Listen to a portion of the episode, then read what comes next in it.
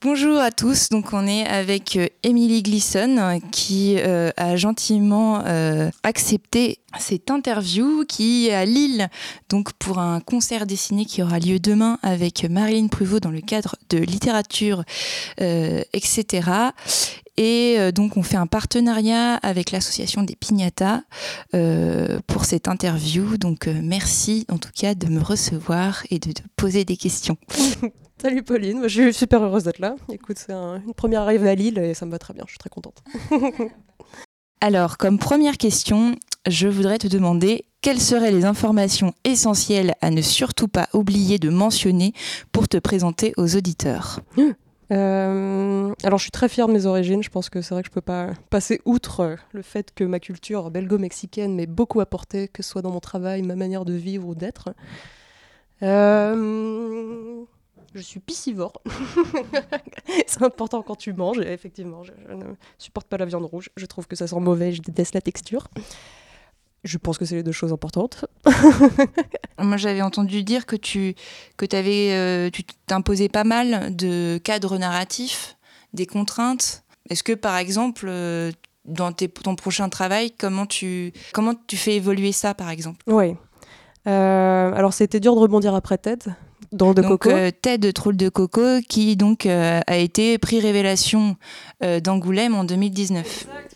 Alors, c'est vrai que les histoires, j'ai du mal. Et ce que tu disais, c'est que je suis un vrai électron libre. C'est-à-dire que si je ne me donne pas de cadre, je, pars très vite, très loin. Et donc, mon personnage va se retrouver à moitié nu en Hongrie, alors qu'il n'y a absolument pas de lieu d'être.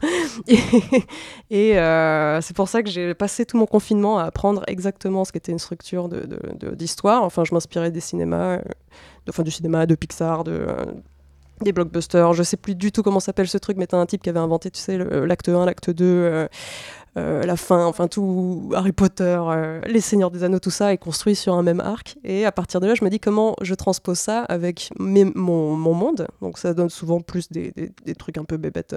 Mais, mais ça reste travaillé, sinon c'est... Sinon, c'est juste de la blague et pour moi, ça n'apporte rien. J'ai vraiment envie qu'on apprenne des choses, en fait, malgré l'humour très léger que je peux laisser paraître dans mon travail. Et oui, bah, du coup, par exemple, on voit euh, dans euh, Tête drôle de coco, il y a tout un, travail sur la répétition euh, du mouvement. comment tu as réfléchi pour faire évoluer ça Par exemple, c'est une même image que tu fais bouger un peu comme un, une cinématique. Une cinématique, ouais.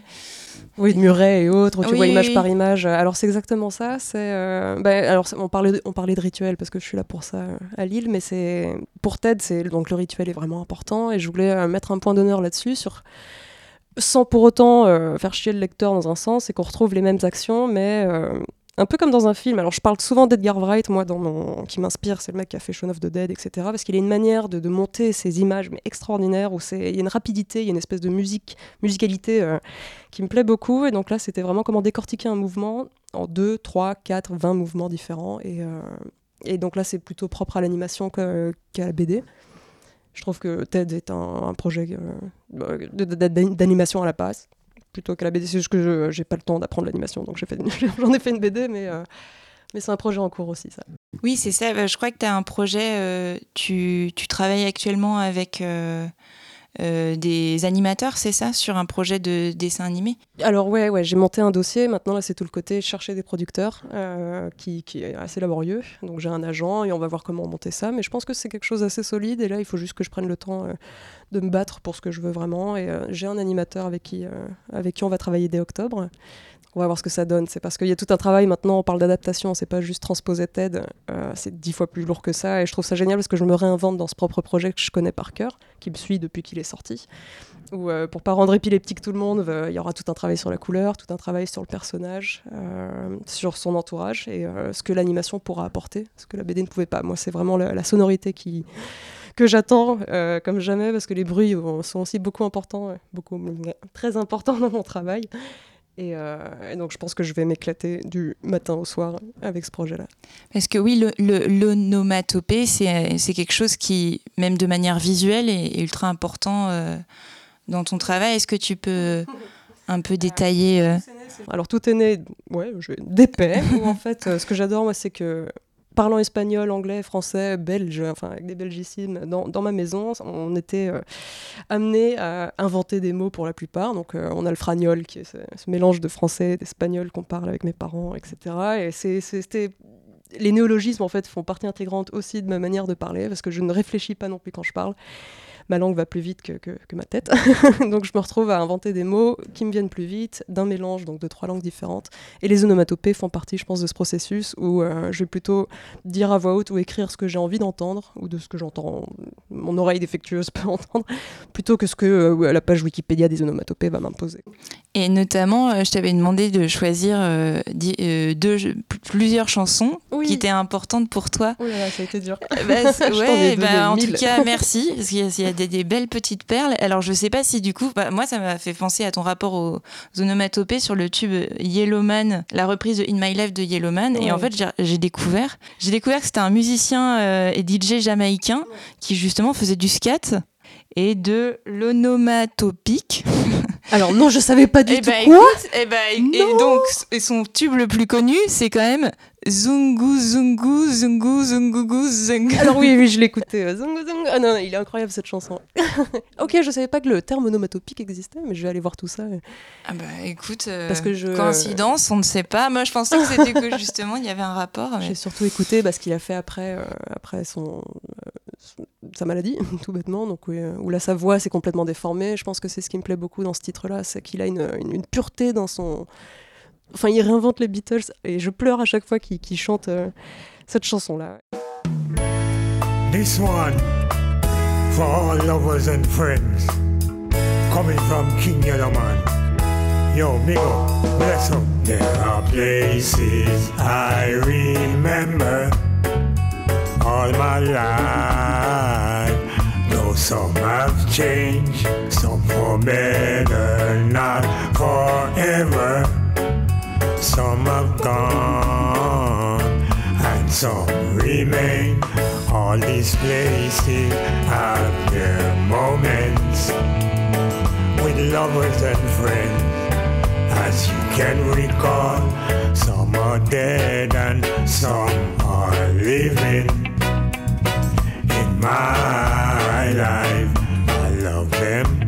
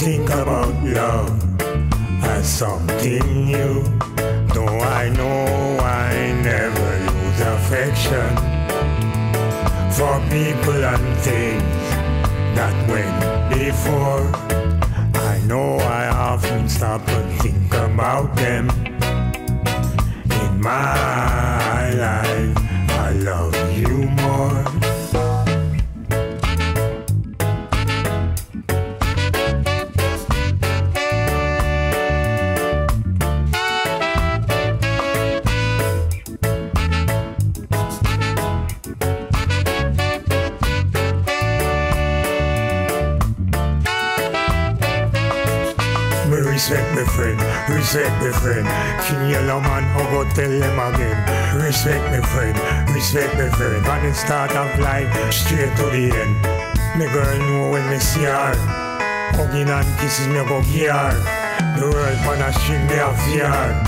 Enough respect me go show her. No, I know I never lose affection for people and things that went before. Know I often stop and think about them.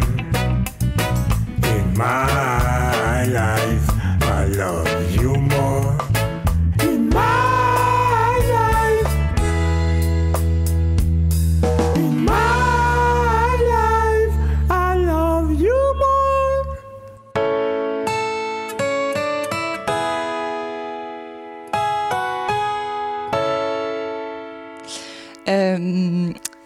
Donc tu es le second podcast de ma série que j'essaye vainement de, construire, euh, que je ne respecte pas du tout parce que le, principe c'est d'aller dans les ateliers des artistes et de visiter. Mais c'est pas grave, euh, on, va, tenter d'avoir un minimum de cohérence. Et euh, je voulais te poser en fait la question là où tu travailles habituellement, comment tu habites cet endroit? Ok. Euh, je peux aller très vite, mais alors je sais qu'à mes études, j'avais juste besoin d'une planche et avec deux tréteaux et je dessinais dessus. Très souvent, on se retrouvait avec mes potes et donc je travaillais sur leur lit ou euh, sur euh, leur table de cuisine. Ça, c'est ce qui me plaisait le plus. Arrivé à Paris, bah, je me suis retrouvée dans un studio où je travaillais là où je mangeais et où je dormais. ce qui m'allait aussi parce que je dessine pas plus grand que A4. Puis quand l'iPad est arrivé il y a deux ans et demi, ça, ça a littéralement changé ma vie, je dois avouer. Mon trait de dessin, ma manière de bosser et euh, surtout le peu d'espace qu'il me faut. Là, c'est dans un train, aux toilettes ou, euh, ou en train de manger devant la télé. Euh, pendant longtemps, j'ai eu cette espèce d'addiction. Je ne pouvais pas dessiner sans regarder un film ou une série. Donc souvent, je regardais des choses que je connaissais déjà. Ou je me suis fait toute ma cinématographie Enfin, j'arrivais à, je sais pas, à détacher mes yeux. J'avais un œil comme ça et l'autre sur le dessin et je, je me relisais pas et j'écoutais à moitié le film, mais ça m'allait quoi. J'étais. Euh, au moins, j'ai regardé 10 films aujourd'hui, ça va. Ma journée était bonne. Maintenant, je me rends compte, c'est peut-être la vieillesse qui arrive, mais que j'ai envie de me poser tout bêtement. Euh. C'est pour ça que j'allais au ciné. J'allais au ciné quatre fois par semaine. Euh, un peu moins maintenant, mais je me prends le temps chaque soir de me faire un bon film et non plus une sitcom comme le confinement m'a dicté. Et euh, ouais, et, être à Paris, donc tu habites à Paris, c'est ça? J'habite maintenant en banlieue. Euh, on va bouger avec mon copain, mais j'ai euh, là j'ai eu un studio pour la première fois. Ouais, c'était une grande maison, c'était celle de mes parents que j'ai récupérée. Et donc la salle de jeu où j'ai grandi, là où il y avait ma GameCube et tous mes caplas, est devenue ma salle de boulot. Un peu de jeu aussi, il faut avouer, c'est pas boulot passion, pas pour rien. Et, donc là, ouais, bah, je peux te le décrire un peu. Imagine si tu étais dans mon bureau, c'est vrai qu'il n'y aurait pas un seul espace de libre sur les murs. Ah bah c'est un des objets aussi, ça en faisait partie. Mais euh, non, j'ai mon bureau, j'ai mon écran, j'ai euh, plein de choses bizarres, des dentiers, euh, beaucoup de dentiers, des peluches, tous les livres que j'adore. Et en fait, je me rends compte que j'achète les livres par leur couleur, en fait, parce que j'ai une, bibliothèque arc-en-ciel. Et c'est peut-être ce qui m'attire tout bêtement. Et, bah, et, plein, de, plein de, de, de dessins glanés vraiment au fil de toutes les années et le rapport justement avec les maisons d'édition, en fait j'ai l'impression quand même que tu as, as, sorti beaucoup de projets. Entre, ton premier projet, euh, c'est en 2000... C'était en 2018 aussi, c'était 2018, Biscotto, ouais. Biscotto. Mon tout premier livre. Et euh, tu as, travaillé avec beaucoup d'éditeurs euh, différents? Alors oui, mais ça c'est un, un, grand questionnement à moi, dans le sens où j'ai une dizaine de livres là, à, mon, à mon vivant, je sais pas comment dire, mais zéro, zéro livre qui est paru dans, chez le même éditeur. Bon, j'ai une dizaine d'éditeurs, bref, euh, et, ça me saoule parce que je sais que mon rêve serait de retravailler avec Atrabile. C'est juste que, comme je te disais, je ne sais pas dire non. Et en fait, maintenant, tous mes projets sont surtout des commandes qui me plaisent beaucoup parce que j'arrive toujours à trouver mon pied dans, ce que j'accepte. Mais euh, je serais incapable de me reposer, de me dire tiens, maintenant je vais faire un projet personnel, il faut que je réfléchisse à quoi, comment, et, tout revenir du début. Je crois qu'il y a aussi cette simplicité parmi les commandes de de me donner, en fait, de me tendre une perche. Et euh, j'ai un autre projet que j'aime beaucoup, euh, qui, euh, bah, qui avait l'air très didactique à la base. J'ai réussi à retourner le truc pour en faire une demi-fiction complètement barrée qui se passera dans 50 ans et, pouvoir inventer en fait plein de choses. qui n'ont pas lieu d'être actuellement. Bref, j'en parle pas, c'est pas encore acté, mais voilà, j'ai de la matière et j'ai plus qu'à la remodeler. Je, commence pas de rien et je pense que c'est quelque chose qui me plaît beaucoup. Donc pour l'instant, je vais bah, finir mes commandes et peut-être faire une pause de la BD euh, dans un an ou deux. ah oui. Ouais, et tu réfléchis à d'autres choses? Ah, J'ai envie de monter ma maison et de construire mon van et, euh, et de faire pousser mes tomates. Ouais, un peu. C'est con à dire, mais ouais, en fait, la BD prend beaucoup de temps et euh, t'en prends un, t'en prends deux, et en fait, c'est jamais fini dans le sens où t'auras toujours un projet en tête. Donc, je pense pas que le dessin va, partir de ma vie, du tout, au contraire, mais quand j'ai fait des fresques, par exemple, j'ai réalisé que c'était extraordinaire de pouvoir euh, se réinventer et toujours garder le médium du dessin, mais euh, à des proportions extraordinaires. L'animation aussi, du coup, ce projet de TED euh, en anime, je pense que je suis, prête à apprendre des choses et vraiment à, faire de mon mieux pour, pas pour devenir pro, mais pour euh, enfin, prendre des cours du soir de scénario, ça c'est un truc que j'aimerais beaucoup faire. Oh, juste faire autre chose que, ce que la chose dans laquelle je me suis empâtée dans un sens. Quoi. Oui, parce qu'en en fait, oui, tu sors d'école, c'est ça. Alors même, même avant que tu sortes d'école, Euh, donc tu sors une petite BD oh, sur ton Tumblr, tu pourrais peut-être nous en dire plus.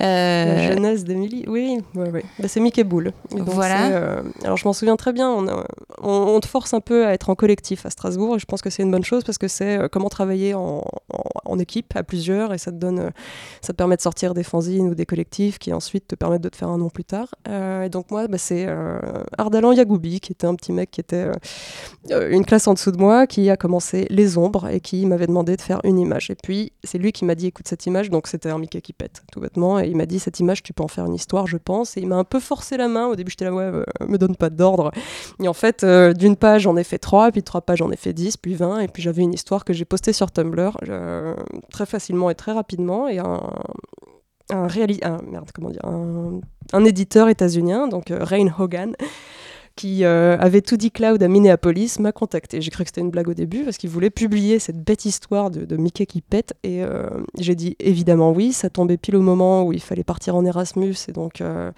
j'ai dit tiens, je vais plutôt prendre le temps, me demander une bourse pour faire un projet où je veux faire le lien entre Strasbourg et Minneapolis, toutes les structures d'édition, tous les, festivals en fait de BD à laquelle je serai invité pour tourner.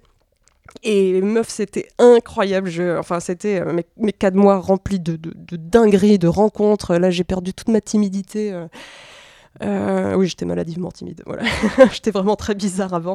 Je, sais être sociable maintenant. Enfin, je sais parler, avoir une conversation. Je sais me présenter. Je, sais ce qui plaît, ce qui déplaît. Enfin, et ça, c'est grâce vraiment à ces quatre mois seul aux États-Unis, entouré de gens de la BD, où j'ai découvert que c'était mon milieu, que c'est ça que je voulais faire et que je pouvais pas être mieux ailleurs que, aurait de gens de BD. Qu'est-ce que tu gardes de ce voyage aux États-Unis, justement, par rapport à ton style ou ton parcours d'autrice de, de BD ben, je pense que c'était donc, je suis vraiment arrivée dans le style alternatif, complètement underground, de mecs qui vivent chez leur mère et qui dessinent avec tu sais, un crayon à moitié taillé, et qui s'en foutent. Et, euh, et euh, ça m'a vachement décomplexé sur mon style parce que je sais que je, je fais pas des jolis dessins, je m'applique pas. Et euh, en fait, je m'en fous, moi, d'une part, mais de l'autre, je crois que j'étais marquée à l'époque où j'avais commencé Tumblr et que tout le monde pensait que j'étais un mec, par exemple. Parce que. Euh, bon, bah, juste par mon style de dessin, tout bêtement. Et arrivant là-bas, j'étais là, tiens, on peut effectivement publier des, trucs moches, mais s'il y a un truc derrière, quoi, et des gens sont intéressés, des gens l'achètent, des gens euh, le promeuvent. et euh, bon, ça, ça m'a décomplexé à fond. Donc c'est là qu'est né Comment survivre, qui est un truc que j'avais fait à Lapin, où c'était plutôt des tutos, euh, euh, comment faire ci, comment faire ça, avec beaucoup d'humour à chaque fois, mais sur une thématique euh, précise.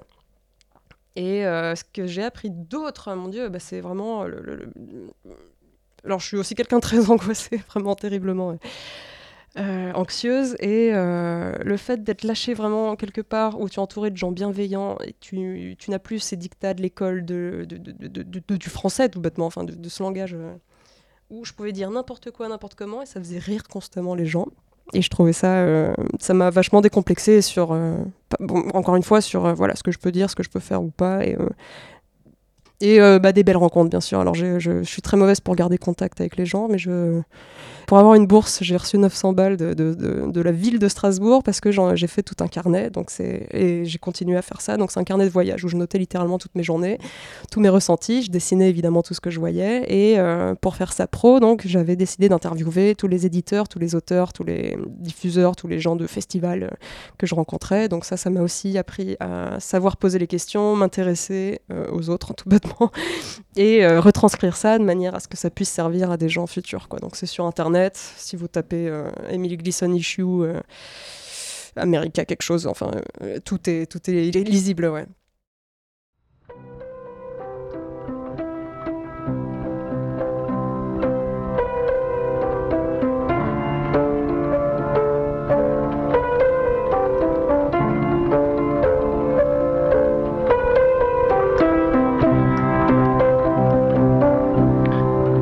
Listen up and I'll tell a story about an artist growing old. Some would try for fame and glory, others aren't so bold. Everyone and friends and family saying, hey, get a job. Why do you only do that only? Why are you so odd? We don't really like what you do. We don't think anyone ever will. It's a problem that you have. And this problem's made you ill. Listen up and I'll tell a story about an artist growing old. Some would try for fame and glory, others aren't so bold. The artist walks alone. Someone says behind his back, he's got his gall to call himself that. He doesn't even know where he's at. The artist walks among the flowers, appreciating the sun. He does this all his waking hours. But is it really so wrong? They sit in front of their TVs, saying, hey, this is fun. And they laugh at the artist, saying he doesn't know how to have fun. The best things in life are truly free. Singing birds and laughing bees. You got me wrong, says he. The sun don't shine in your TV. Listen up and I'll tell a story about an artist growing old. Some would try for fame and glory, others aren't so bold. Everyone and friends and family saying, hey, get a job. Why do you only do that only? Why are you so odd? We don't really like what you do. We don't think anyone ever will. It's a problem that you have. And this problem's made you ill. Listen up and I'll tell a story about an artist growing old. Some would try for fame and glory. Others just like to watch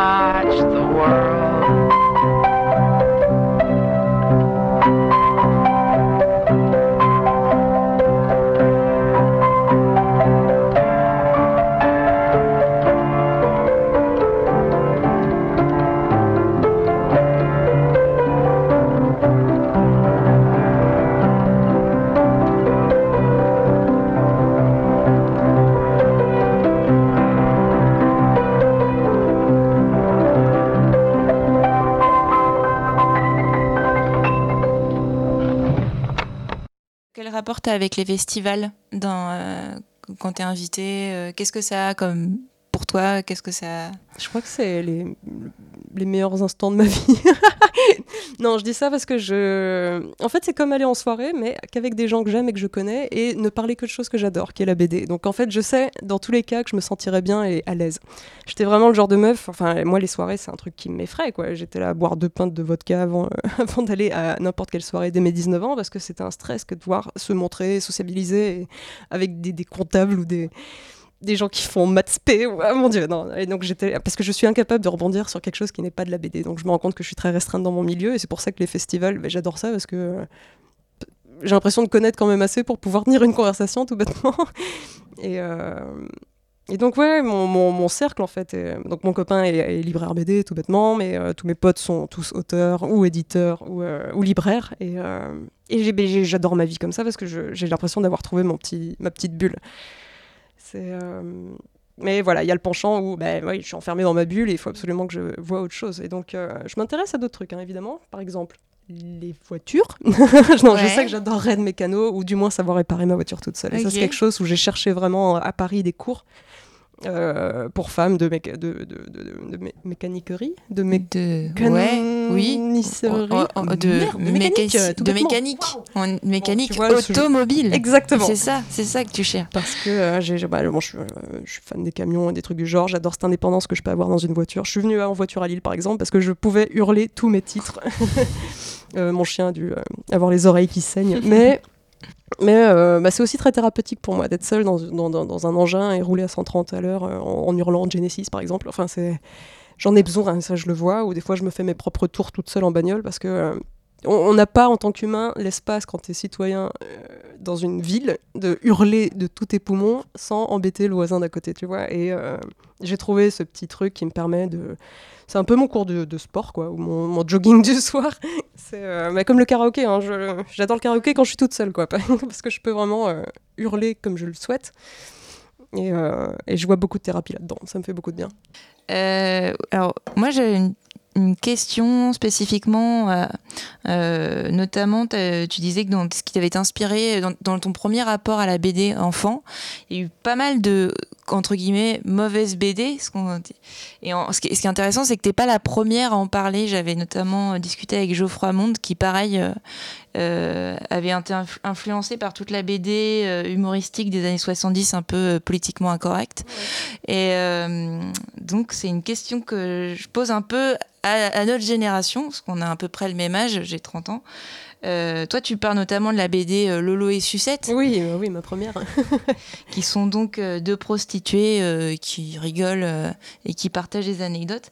Et comment, alors, que faire de cet héritage, justement, tu vois, aujourd'hui, surtout quand on est au jeune auteur de BD indé Qu'est-ce, que ça a, à ton avis, apporté et comment on gère ça justement Parce que oh, bah, c'est un sujet très sensible, politiquement correct, je pense. Je sais que étant petite, je savais pas du tout ce qu'était une prostituée, donc lire euh, Lolo et Sucette, j'étais juste là, tiens, des femmes, parce que j'avais Natacha et Lolo et Sucette. C'était un peu les deux modèles que j'ai eu en grandissant.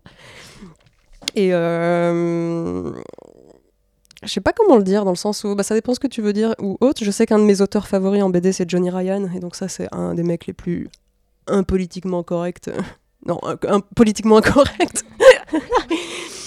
Euh, sur Terre et en fait je le lis parce que il y a un peu je retrouve la liberté que lui peut se permettre dans quelque chose que moi je me réfreins dans mon travail dans le sens où il y a beaucoup de moments où je me dis ah non ça je ça je vais pas le dire non j'abuse patati patata et donc je trouve toujours un autre moyen de de, bah, de pouvoir mettre le, le, la main sur euh, de enfin de ouais de, de, de pouvoir exprimer euh, ce que je veux dire sans offenser etc où maintenant on a quand même beaucoup de barrières dans notre milieu euh, qui, qui, qui, qui, qui est un peu lourd des fois je pense.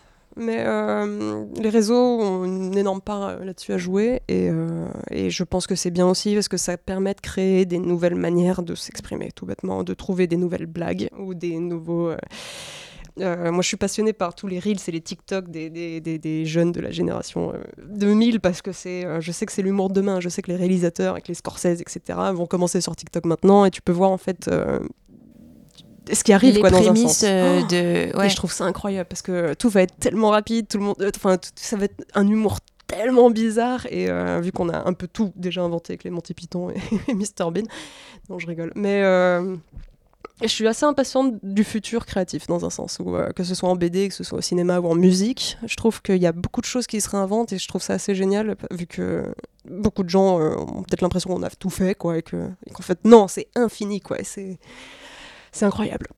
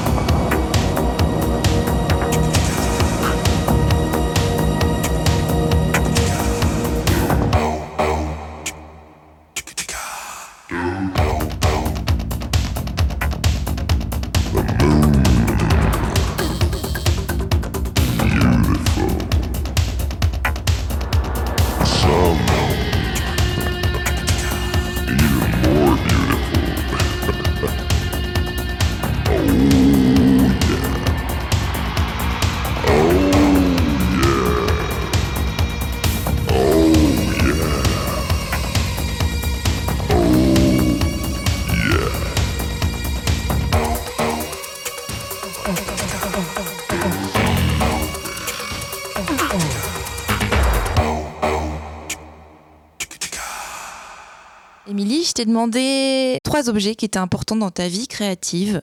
Euh, quels sont ces objets? Alors, le tout premier, c'est de la pâte à fixe. Pourquoi? Parce que euh, bah, j'en parlais déjà un peu dans. Enfin, je t'en ai dit un peu. Tu rentres chez moi, il n'y a pas un seul espace qui est vide parce qu'en fait, j'ai besoin constant d'être entouré d'images, de couleurs, de, de- formes, de mouvements, etc. Et donc, ça va d'un truc que j'ai ramassé dans la rue jusqu'à une sérigraphie achetée euh, il y a 5 ans, etc. Et même mes toilettes sont remplies en fait de- de- d'images.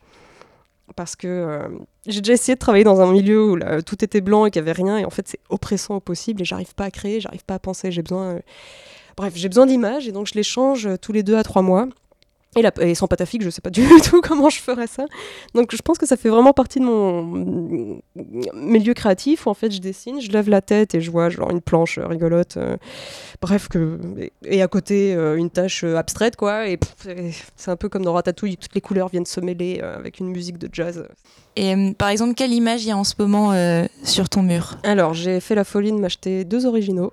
Euh, Yeah. d'un- auteur que j'adore et donc je suis allée à Gand en Belgique euh, pour le rencontrer euh, parce qu'on se parlait juste sur internet et euh, ouais ouais j'ai ouais, un peu sucré deux mois de, de tout ce que j'ai gagné dans une planche mais au moins je la regarde tous les jours je suis allée acheter un cadre magnifique et là je, je me rends compte enfin alors que j'étais vraiment du genre à critiquer pourquoi acheter un original quand tu peux avoir une photocopie et que Émilie mais j'étais bête à l'époque et surtout pauvre et que en fait, c'est vraiment important d'avoir ce, ce plaisir que, que- que- de, de la texture et de voir le boulot qu'il y a derrière en fait une image. Et là, je vois chaque trait euh, resplendir. Enfin bref, c'est un, un maître de l'art, ce type, je l'adore.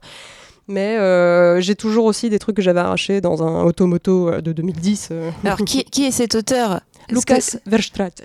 Verstraete, je, c'est, flamand. ouais, bah, on y était. euh, J'y étais avec Alan, on a passé, je pense, une heure et demie à regarder en fait tout ce qu'il avait à vendre, euh, parce qu'il il les garde, quoi. Enfin, c'est. Mais toutes ces commandes presse, donc t'avais beaucoup de choses sur le coronavirus. J'étais Ah ouais j'ai pas envie d'acheter un original. Un tu livre pour se faire des amis, c'est ça euh, Exactement. voilà. Un livre pour se Sorti, faire des euh, amis. en 2019. Ah, même pas mal. Et euh, c'est c'est pas un livre, c'est une œuvre d'art, ce truc. Enfin, c'est le papier extraordinaire et t'as un peu l'impression d'avoir un original à même, le- à même les mains. Euh, il est très grand, donc incasable dans ma petite truc Ikea, mais euh, pas grave, je le mets en facing et ça devient un tableau en lui-même, quoi. Donc, euh, un de mes livres favoris, ouais, un de mes livres phares. Qu'est-ce qui. Ouais, pourquoi Pourquoi? Pourquoi?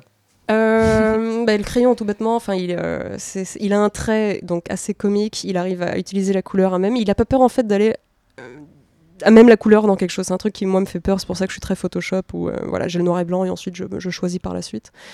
Euh, là, lui, il arrive à créer des- des- visuellement bon, des blagues assez extraordinaires, mais aussi des personnages qui, qui sont malléables comme jamais. Et je pense que je, que je me suis beaucoup, beaucoup inspirée de lui, On- peut-être mutuellement. On a, on, est, euh, on a à peu près le même âge. Enfin, je. Je, je saurais pas te dire, c'est un peu comme, euh, tu sais, je suis devant et je réfléchis même pas, je suis juste là, c'est beau et j'ai envie d'être dans cette planche et j'en ai marre du monde. Et, et il a créé un monde qui me plairait d'être, euh, de vivre. Mais je crois que c'est un peu l'école gantoise aussi, parce que ce que je vois, il, est- il a fait, euh, il est de Saint-Lucas. Oui, Donc c'est, oui, ils ont un rapport à la couleur qui est vachement, qui est vachement travaillé. Je pense que c'est aussi, euh, bah, je pense qu'il y a Break Van de Broek, qui est Bright Evans, c'est la même école. Ouais, bah, les deux, ils étaient profs. Donc oui, oui, quand t'as un prof comme Brecht Evans ou Vanderbroek, hein, tu, tu passes difficilement à côté de la couleur et de la profusion.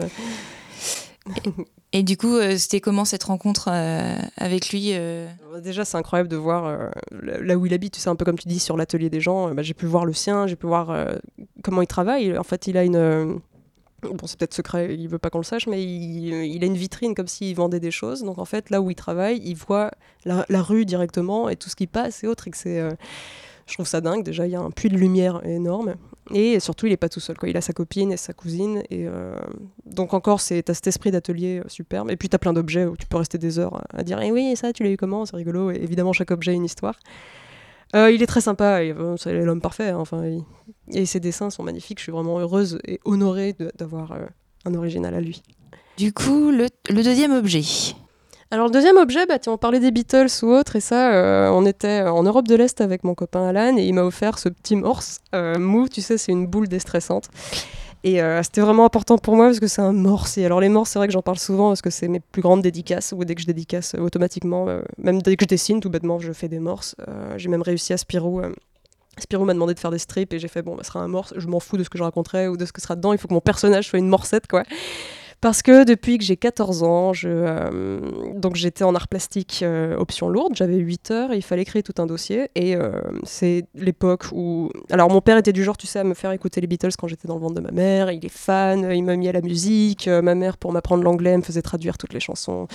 Ensuite, je me suis beaucoup intéressée à John Lennon particulièrement et j'étais même persuadée que il m'observait, enfin que c'était mon ange gardien. Et donc, dès qu'il m'arrivait quelque chose de bien sur Terre, que ce soit une bonne note ou euh, une école, ou euh, eh bien j'écoutais un album complet de John Lennon en le chantant.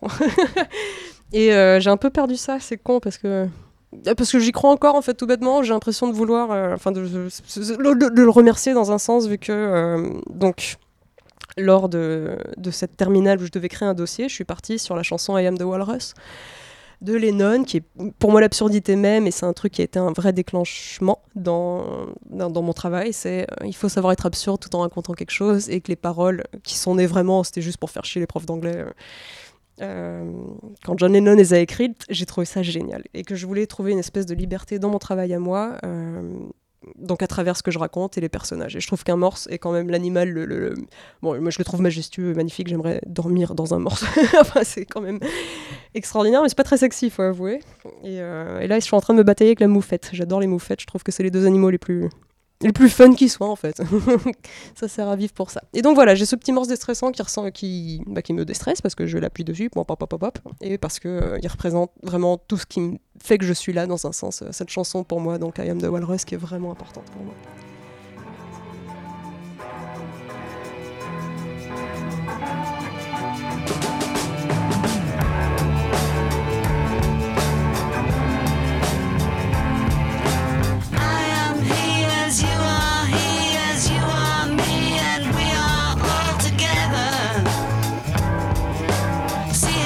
Run like pigs from a gun,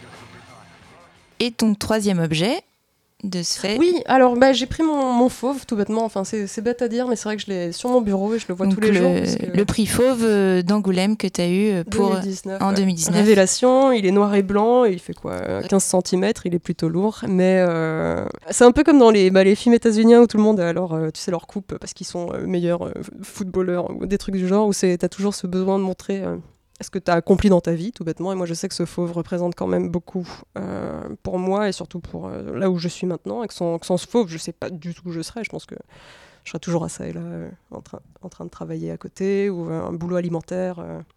Enfin bref, je préfère pas y penser. Là maintenant, c'est présent et futur, et donc je le vois. Et non seulement ça me rappelle, voilà, là où j'en suis, mais là où je veux aller, parce que je sais que je veux pas non plus m'enfermer dans ce qui a été déjà congratulé. Je sais pas comment le dire. Ou voilà, Euh, il faut que j'avance, il faut que j'évolue, et euh, c'est un peu. euh, maintenant, ce que je veux, c'est bah, c'est le fauve d'or. je me donne 20 ans pour l'avoir. Mais il me faut un challenge, sinon à quoi bon vivre, quoi, à quoi bon se lever chaque matin? Et, donc voilà, j'en ai un, mais je sais que une de mes motivations serait toujours de vouloir plus, bêtement. Et donc, même si je n'y arrive pas, au moins ça, ça m'aura permis à, à me motiver. Quoi. Et ben merci beaucoup. Merci Pauline. Ah si, peut-être une dernière question, c'est sur tes projets euh, en cours. Euh, Qu'est-ce qui va sortir? Qu'est-ce que tu es en train de faire?